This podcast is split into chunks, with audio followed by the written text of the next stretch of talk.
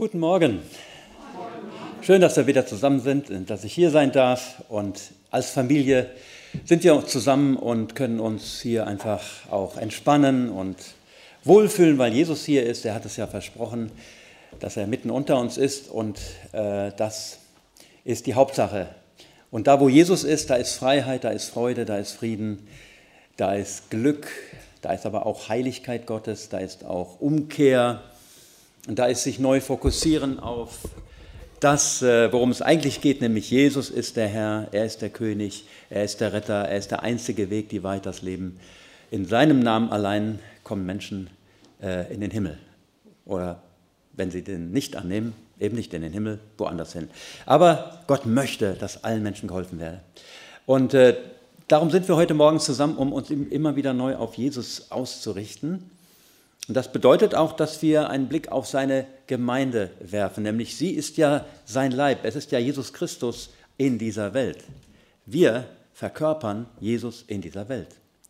Deswegen sind wir noch hier, damit Menschen sehen, wie wunderbar Jesus ist, indem sie es an uns sehen, die Liebe Gottes, aber auch, dass wir ein gutes Leben führen, ein, ein Leben, das äh, Gott wohlgefällig ist, aber eben nicht aus eigener Kraft.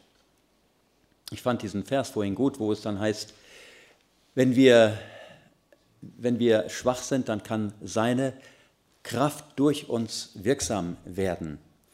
Ähm, man könnte die Frage stellen, bist du schon schwach genug? Bist du schwach genug? Und viele sind noch zu stark und stehen der Kraft Gottes im Weg. Und da brauchen wir Umkehr, Buße. Da müssen wir Gott erlauben, dass er an unseren Herzen arbeitet, dass es beschnitten wird, dass alle eigene Kraft, auch alle religiöse Anstrengung auf Null runtergesetzt wird, damit seine Kraft durch uns wirken kann, wie er es möchte. Vollmacht. Das hat Gott uns gegeben, hat uns verheißen. Mir ist gegeben alle Gewalt im Himmel und auf der Erde, sagt Jesus. Deswegen geht ihr hin, machet alle Völker zu Jüngern. Das heißt, wir können in dieser Autorität von Jesus gehen mit derselben Autorität, mit derselben Kraft des Heiligen Geistes, die er damals hatte. Und so einer war Bruder Andrew, der ist gegangen, der war so mutig, obwohl er auch ganz schwach war, aber er hat erlebt, dass Gott so einen schwachen Menschen gebrauchen kann, wenn man sich nur ihm hingibt. Das ist ganz egal, äh, ob du sehr gebildet bist oder weniger, ob du tolle Fähigkeiten hast, die allen auffallen oder eher weniger, ob du alt bist, jung bist, Mann oder Frau, spielt keine Rolle. Spielt nur eine Rolle, bin ich bereit, mich Jesus hinzugeben. Und das war äh, dieser Bruder Andrew.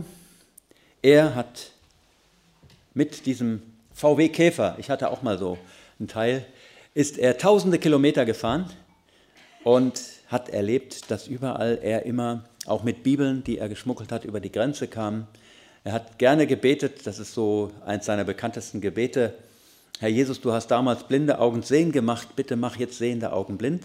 Und so ist es dann häufig geschehen, dass die Leute gesehen haben und es doch nicht gesehen haben. Das ist eine gute Verblendung.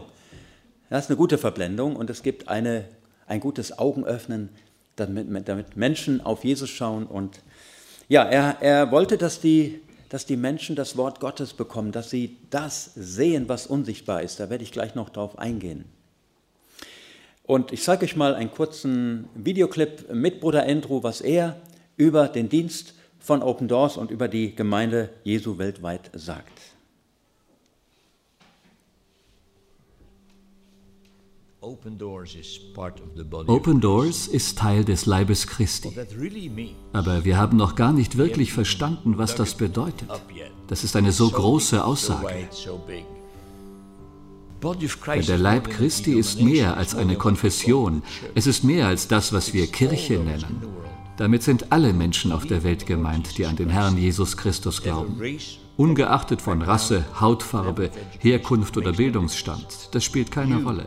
Du und ich, wir gehören zum Leib Christi. Und es gibt nur einen Leib, wie die Schrift sagt. Ein Glaube, eine Taufe, ein Leib. Das ist gut zu begreifen und neu zu sehen. Es gibt nur eine Gemeinde auf der Welt. Die wird zum Beispiel hier auf diesem neuen Weltverfolgungsindex sichtbar. Das ist vor allen Dingen die verfolgte Gemeinde, zu der wir ja gehören. Wenn einer aus der Familie leidet, leiden wir alle mit. Es sei denn, Wir haben irgendwie Empfindungsstörungen. Kennt ihr vielleicht, wenn man eingeschlafen ist und dann ist ein Arm eingeschlafen und er ist taub und man muss ihn bewegen, dann kribbelt es und dann fließt wieder Blut hinein und dann hat man wieder Empfindsamkeit. Ähm, und das ist wichtig, dass wir heute Morgen neu empfindsam werden, wach werden für das, was heute zählt. Die verfolgte Gemeinde, ähm, die wird hier sichtbar. Und dieser Text, den du, Benjamin, vorhin vorgelesen hast, der passt so gut dazu, wie Schafe mitten unter Wölfe. Gerade da, wo diese roten Farben sind, da sind besonders viele Wölfe. Und man könnte sagen, Jesus, wie kannst du nur uns als Schafe in diese furchtbaren Länder schicken, islamische Länder zumeist oder auch Nordkorea. Ähm, wie kannst du das einfach machen? Das geht doch nicht, das ist doch grausam. Ich sage euch eins, Schafe sind gefährlicher als Wölfe. Denn die Schafe kommen mit der Kraft des Heiligen Geistes, mit dem Evangelium und sorgen dafür, dass die Wölfe äh, entweder fliehen oder auch zu Schafen werden. Die Kraft des Evangeliums ist so stark, dass Wölfe zu Schafen werden, dass sie zusammenbrechen äh, vor diesem wunderbaren König, dass sie sozusagen bankrott erklären, dass sie ihre Knie beugen, indem Christen in der Vollmacht des Heiligen Geistes das Evangelium predigen. Deswegen ist es gut, was Jesus gesagt hat und auch immer wieder tut. Er schickt uns als Schafe mitten unter Wölfe. Wir brauchen keine Angst zu haben vor den Wölfen, denn die, die auf unserer Seite sind, sind viel mehr als die auf der anderen Seite. Die ganzen Engelheere, die Gott auch mobilisiert, wenn sein Wort mit Klarheit gepredigt wird. Deswegen ist es gut, wir brauchen keine Angst zu haben, wenn wir dann vor Gericht kommen. Er wird uns das Wort geben. Und wenn wir fliehen müssen, dann müssen wir fliehen wie die Leute aus Afghanistan. Viele mussten fliehen. Oder auch aus dem Iran, viele mussten fliehen. Und dann gebraucht sie Gott wieder woanders. Das Evangelium breitet sich auch oft durch Flucht aus, weil dann diese Leute woanders das Evangelium predigen. So hat sich damals das Evangelium im römischen Reich und überall ausgebreitet, in der ganzen damaligen Welt. Und so soll es auch heute sein, bis Jesus bald wiederkommt. Ich zeige euch mal so in einem kleinen Videoclip die ersten drei Länder, die schlimmsten Länder, angefangen mit Somalia. Platz 3 Somalia. Alle Christen im Land sind ehemalige Muslime. Sie stehen daher bei Entdeckung ihres Glaubens in der Gefahr, von islamischen Extremisten getötet zu werden. Clanführer, Älteste und Familienmitglieder überwachen jeden Schritt von jedem, den sie verdächtigen, Christ geworden zu sein. Das Land ist in einem schier endlosen Bürgerkrieg gefangen und der Erfolg der Taliban in Afghanistan hat die Moral der islamisch-extremistischen Al-Shabaab deutlich gestärkt. Platz 2 Nordkorea Christen sind Staatsfeinde. Diese Sicht des Regimes um Staatsführer Kim Jong-un hat sich nicht geändert, auch wenn das Land zum ersten Mal seit 20 Jahren nicht auf Platz 1 des Weltverfolgungsindex steht. Der Staatsführer und seine Vorfahren werden gottgleich verehrt. Offizielle Kirchen im Land existieren nur zum Vortäuschen von Religionsfreiheit. Der Besitz einer Bibel ist illegal und höchst gefährlich. Ein neues Gesetz für antireaktionäre Gedanken führte dazu, dass noch mehr Christen verhaftet und Hauskirchen geschlossen wurden. Werden Bürger als Christen identifiziert, droht ihnen Verhaftung, Folter, Zwangsarbeit und der Tod in einem der Arbeitslager des Landes. Nicht selten werden auch Familienangehörige in Sippenhaft genommen, wenn ein Christ im Haushalt entdeckt wird. Platz 1 Afghanistan. Die Machtübernahme durch die islamistisch-extremistischen Taliban hat einen Trend verstärkt, der schon während der Präsenz internationaler Truppen im Land sichtbar wurde. Die Verfolgung von Christen in Afghanistan wird immer stärker. Gezielt suchen Einheiten der Taliban nach Christen. Nahezu jeder Christ in Afghanistan ist ehemaliger Muslim und steht somit in größter Gefahr, wegen seines Glaubenswechsels von den Taliban oder der eigenen Familie getötet zu werden. Es existiert kein einziges offizielles Kirchengebäude im Land, aber im Untergrund versucht die Gemeinde Jesu trotz allem zu überleben. Ein afghanischer Christ sagt, wir sind die Gemeinde Christi, wir sind hier, um zu bleiben, was auch kommen mag.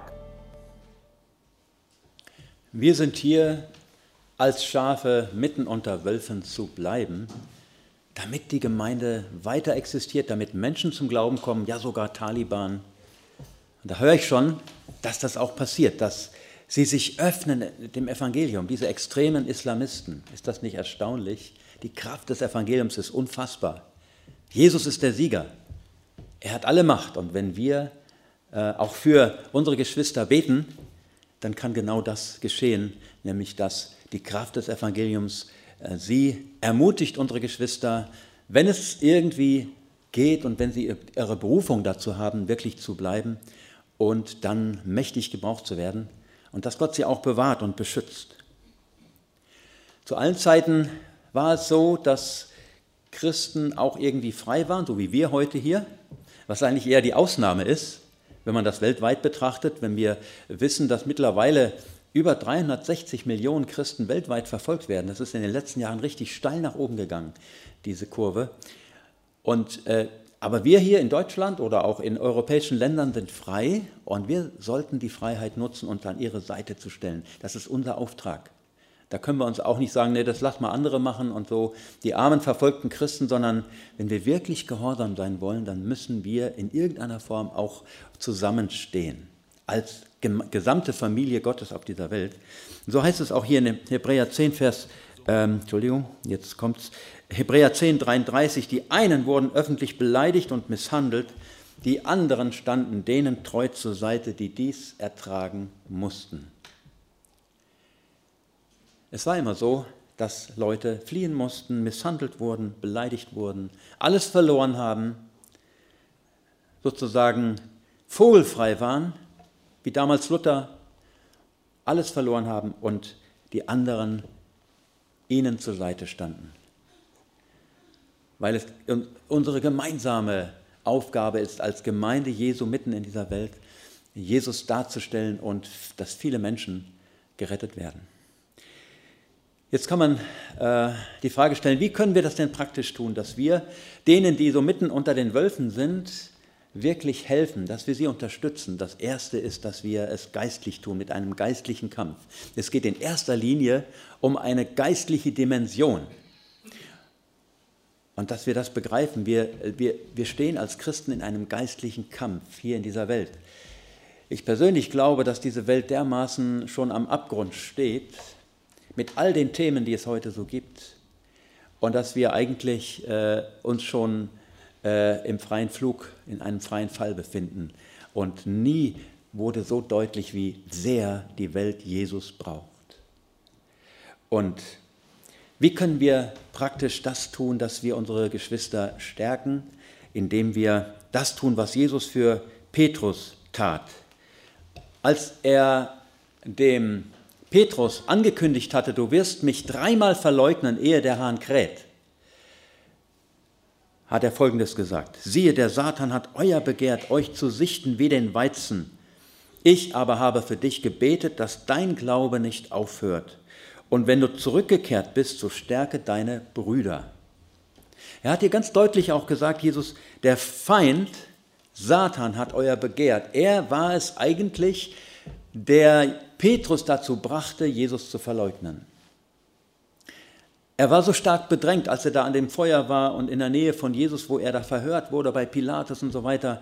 Und er hat dann sich sogar verflucht und einfach nur, weil er spürte, dieser Druck ist so stark, die Gefahr, ich könnte auch vielleicht am Kreuz landen, ist so, so groß, ich schaffe das einfach nicht. Er hatte so eine Angst und deswegen hat er Jesus verleugnet.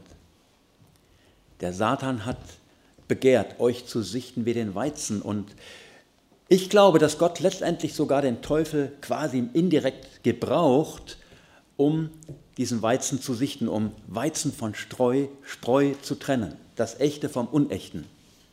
Und er gebraucht diese ganzen furchtbaren äh, Entwicklungen in dieser Welt, damit wir uns ganz auf Jesus werfen und damit wir ganz klar uns auf seine Seite stellen, damit wir wirklich uns als Weizen erweisen und nicht als Spreu. Und das ist unsere Herausforderung. Sind wir bereit, äh, wirklich äh, ja auch dann dem Feind zu widerstehen? So heißt es dann in Epheser 6 zum Beispiel, dass wir an dem bösen Tag stehen können und das Feld behalten Weil wenn wir dann stehen in der Waffenrüstung, die Gott uns gegeben hat in Christus, dann wird der Feind fliehen müssen, weil er gegen Jesus nichts kann, weil er panische Angst hat vor dem Blut Jesu, vor der Realität, dass Jesus der Sieger ist. Er weiß, dass er besiegt ist, vollkommen besiegt. Und wenn er Christen sieht, die genau das auch verkündigen, glauben und leben und beten, dann wird der Feind fliehen. Er wird fliehen müssen. Aber das ist ein Kampf. Das geht nicht einfach so mal so nebenbei. Und das Wichtigste, was wir tun können, wir können beten wie Jesus, dass ihr Glaube nicht aufhört. Das ist ja das Wichtigste, was wir und was unsere verfolgten Geschwister haben. Der Glaube, das Vertrauen in Jesus, dass das nicht aufhört. Jetzt können wir fragen, was ist genau Glaube? Glaube ist nicht nur eine vage Hoffnung, etwas Schwammiges, Glaube ist etwas ganz Festes und das sehen wir in Hebräer 11, Vers 1. Der Glaube ist eine Wirklichkeit dessen, was man hofft, ein Überzeugtsein von Dingen, die man nicht sieht. Es ist so tief, dass ich geradezu überführt bin von der Realität der unsichtbaren Welt. Da gibt es Gott, da gibt es Jesus auf dem Thron, es gibt den Himmel, ich bin gerecht durch, äh, gemacht worden durch durch, äh, durch Jesus, der meine Sünde auf sich nahm. Und ich bin heute ein Kind Gottes, ich bin sogar König und Priester, ich bin Miterbe Christi. Und dann heißt es sogar in der Offenbarung, dass wir, wenn wir ausharren, dann sogar mit auf seinem Thron sitzen werden, dass wir mit ihm vereinigt sein werden, dass die Hochzeit kommt.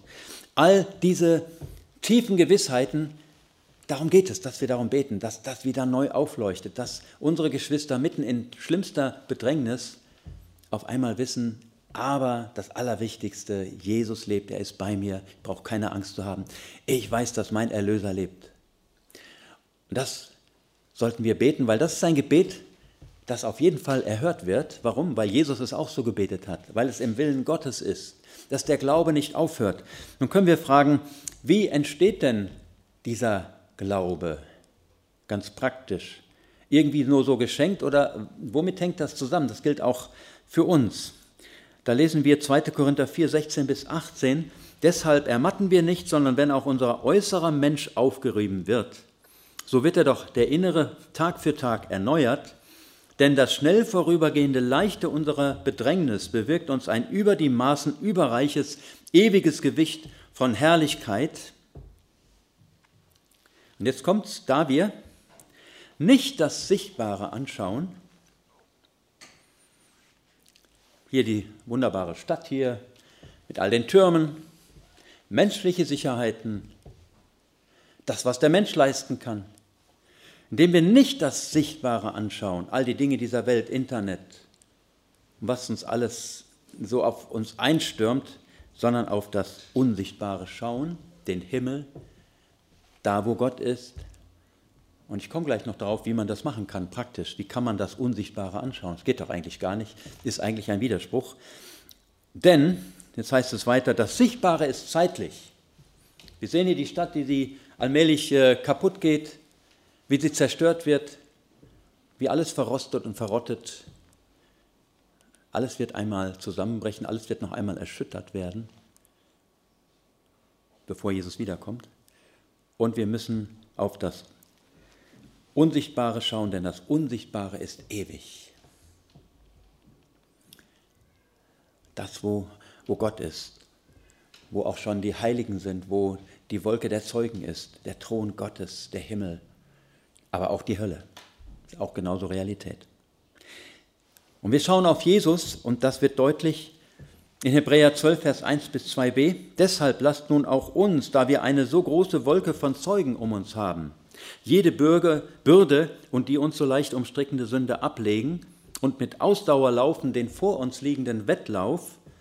Jetzt kommt es, indem wir hinschauen auf Jesus, auf das Kreuz, auf das Lamm Gottes, auf den Löwen von Juda, der alle Macht hat, den Anfänger und Vollender des Glaubens. Hier wird es ganz deutlich, wie Glaube entsteht, wofür wir beten können. Herr, lass unsere Geschwister auf dich schauen damit sie in ihrem Glauben vollendet werden, damit der Glaube wächst an Widerständen. Wie können wir das praktisch tun? Wie können auch wir auf Jesus schauen? Nicht indem wir uns irgendwie innerlich eine Gestalt vorstellen, vielleicht aus so Filmen wie The Passion, Jesus-Filme oder The Chosen. Das ist nicht das, was hier gemeint ist, sondern indem wir uns Zeit für Jesus nehmen und auf das Wort Gottes hören und es lesen, wirklich die Bibel lesen auch, weil das Wort ist auch unsichtbar. Wer hat schon von uns schon mal ein, ein Wort gesehen? Das Wort kannst du nicht sehen, aber das kannst du hören. Und der Glaube kommt aus der Predigt, das, die Predigt kommt aus dem Wort Gottes. Und dieses Wort kannst du zwar nicht visuell sehen, aber es erleuchtet die Augen deines Herzens. Auf einmal hast du eine tiefe Gewissheit wieder. Aber ich glaube, beides gehört zusammen, dass wir in die Stille gehen uns Zeit für Jesus nehmen und dann auch sein Wort lesen, die Bibel. Mit dem Heiligen Geist zusammen. Ohne den Heiligen Geist werden wir die Bibel nicht verstehen. Und die Frage ist, wie viel Zeit nehmen wir uns für das Allerwichtigste? Wie viel Zeit vergeuden wir für irgendwelche Hobbys oder Social Media oder Fernsehfilme oder irgendwelche schönen Essen und alles mögliche Hobbys, und wie viel Zeit nehmen wir für das Allerwichtigste, nämlich unseren Bräutigam, der bald wiederkommt, um seine Gemeinde zu sich zu holen? Daran zeigt sich, ob du und ich die Prioritäten richtig gesetzt haben oder falsch. Wenn wir sie falsch setzen, wenn wir Jesus viel zu wenig Raum äh, einräumen, auch Zeit einräumen, dann könnte es passieren, dass unser Glaube immer schwächer wird und wir eines Tages sogar ganz den Glauben verlieren. Das wird nicht ausgeschlossen. Der Hebräerbrief zum Beispiel macht es deutlich dass man sogar seinen Glauben verlieren kann. Es gibt Menschen, die ihren Glauben verloren haben. Das ist aber nicht das, was Gott will. Und wenn ich die Entscheidung treffe, ich möchte mir für das, was mir das Wichtigste ist, auch mir die meiste Zeit einräumen, dann wird unser Glaube wachsen und dann wird Gott uns durchtragen. Wir werden ausharren können, wir werden standhalten können und der Feind wird uns nicht trennen können. Nichts wird uns mehr trennen können von der Liebe Gottes. Die Frage ist die, willst du dich entscheiden, Weizen zu sein oder Spreu? Und äh, das ist die entscheidende Frage. Willst du auf Jesus schauen und dir Zeit nehmen für Jesus? Das ist die Art, wie wir auf Jesus schauen. Oder möchtest du sagen, naja, also ein bisschen morgen mal die Losung lesen oder mal ein Gebet sprechen und das war's? Dann zeigen wir damit, dass uns Jesus nicht das Wichtigste ist. Und Jesus hat gesagt, wenn ich alles aufgibt, nicht allem entsagt, was er hat, der kann nicht mein Jünger sein. Jesus ist radikal. Wir müssen begreifen, dass es unterhalb dessen nicht geht.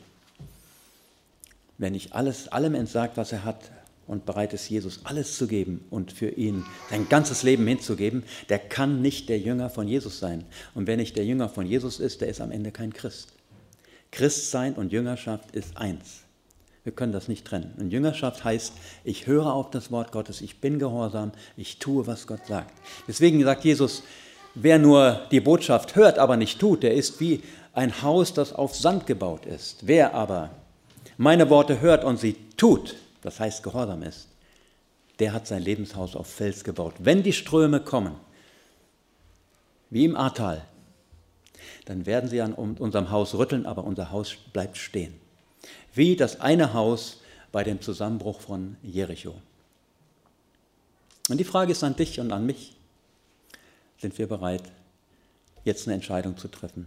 Und deswegen bete ich jetzt noch, dass wir diese Entscheidung jetzt an dieser Stelle treffen, sagen, Jesus, jetzt für die Zukunft, ab jetzt nur noch du und alles, was du willst, ich will alles Jesus unterstellen und nichts mehr für mich behalten. Ich will mein Kreuz, wie wir es auch vorhin gelesen haben, täglich auf mich nehmen. Ich will das tun, was Jesus sagt. Ich möchte unter seinem Joch sein und dann erleben, dass sein Joch sanft ist, seine Last ist leicht und wir werden Ruhe finden für unsere Seelen. Das ist die Verheißung. Wir werden in die Ruhe Gottes reinkommen, wenn wir diese radikale Entscheidung jetzt treffen. Und äh, lasst uns einen Augenblick still sein und dann werden wir diese Entscheidung jeder für sich treffen und ich werde noch beten.